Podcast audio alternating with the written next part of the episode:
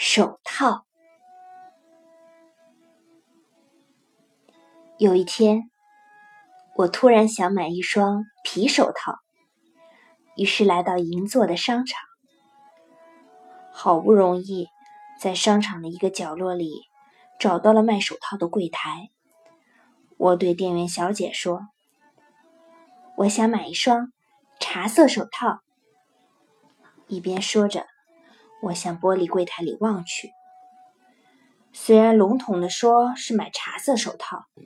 但手套在颜色上还有浓淡之分，款式也多种多样，有式样简洁的，也有缀着丝带的。我从玻璃柜台的上面看了一会儿，又趴在正面玻璃上搜寻哪一种茶色手套比较好，终于发现一双不错的。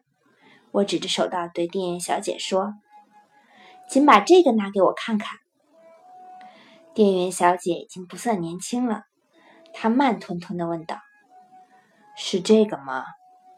说着就要去拿另一双。我忙说：“不是，是旁边那一双。”店员小姐把手套拿给我，我仔细一看，可能是光线的原因吧，这套手套并不是我想要的那种颜色。我说：“不好意思，不是这一双。”说着，我又朝柜子里看去。现在商场里的服务变好了，这种情况下一般都会主动把货品取出来，摆在一起让顾客挑选。但当时却不是这样。接下来，我指着柜子的下面一格说：“不好意思，麻烦你拿这一双给我看看好吗？”店员小姐站着没有动，问：“哪一双？”我蹲下去，从柜子外面指着手套说：“就是这一双。”店员小姐懒洋洋地扯出了下面的手套。“不，不是这一双，是上面的那一双。”好不容易把手套取了出来，可是这双手套仍然和从柜子外面看时的感觉不一样。对不起，不是这个颜色。嗯，我正想继续看下去。店员小姐说道：“那什么颜色的才行？怎么说呢？”我思索着，颜色真是很难形容的东西，靠口头表达很难说清楚。这时，我脑子里突然想出一个好主意，自己不禁连呼高明。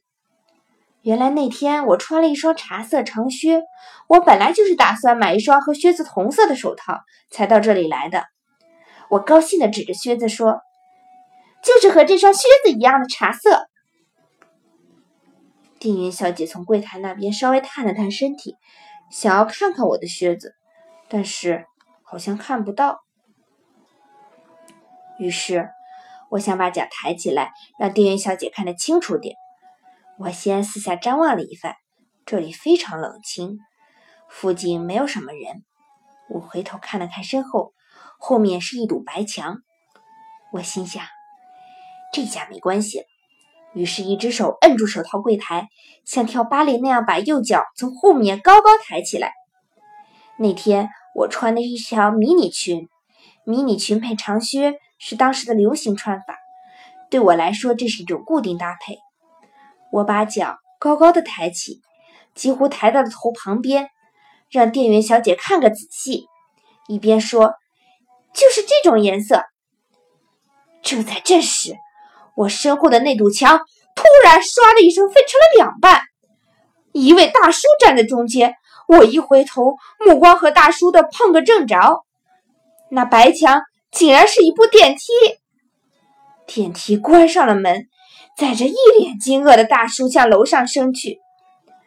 我做梦也没想到，这个地方竟然会有电梯。而我在这里的这段时间，没有一个人乘坐电梯上下，我难为情极了，急慌忙把脚放下，讪讪地说：“哎呀，真糟糕！”一边看看店员小姐，如果店员小姐肯稍微笑一笑，我也算有个好台阶下。可她丝毫没有笑意，只是盯着我的脸看。我清楚的感觉到他心里在说：“这人真怪。”我想到电梯上那位面露尴尬的大叔，不禁很同情他。从大叔的角度来看，自己好好的乘坐电梯，可是，一开门，迎面看到一个穿着迷你裙、把脚抬得老高的女人。那个女人还回过头来和自己面面相觑，实在是吓人一跳。大叔肯定在想：我到底看到了什么？这时，电梯门关上了，电梯继续向上升去。哎，真是！我继续看手套，可是已经没有了刚进商场时今天要买手套的那股兴奋劲儿。我又观察了一下柜台里的手套，指着一双和靴子颜色相似的说道：“嗯，这一双就很好。”店员小姐把手套拿出来，看看价目牌，告诉了我价钱。我打开手提包，取出钱包，可是，一看钱包外面，竟然只有五百日元。所谓的越抹越黑，就是指的这种情形吧？咦，我好好回想了一番，才记起前一天我把钱包用空了。可刚才我把这忘得一干二净，我暗暗自责，实在太傻了。一边说道：“嗯，不好意思，我没带现金，不过我带了支票。”说着，我把头钻到大手提包里，一通乱翻。那时还没有信用卡。所以年轻人身上也会带着支票。店员小姐看来是一位相当冷静的人，只是静静地看着我忙活。我把手提包翻了个底朝天，终于得出一个结论：今天换这个手提包的时候，忘记把支票放进去。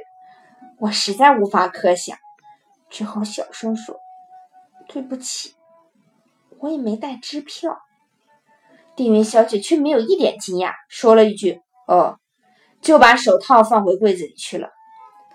闹腾了半天，竟然是这么一个结果。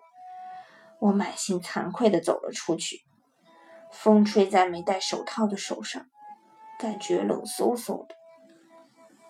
从那以后，我去商场买东西的时候，一定要先看看身后，看清楚后面到底是墙壁还是电梯。其次还要确认一下，钱包里确实有钱，信用卡确实带在身上，然后才敢跟店员小姐搭话。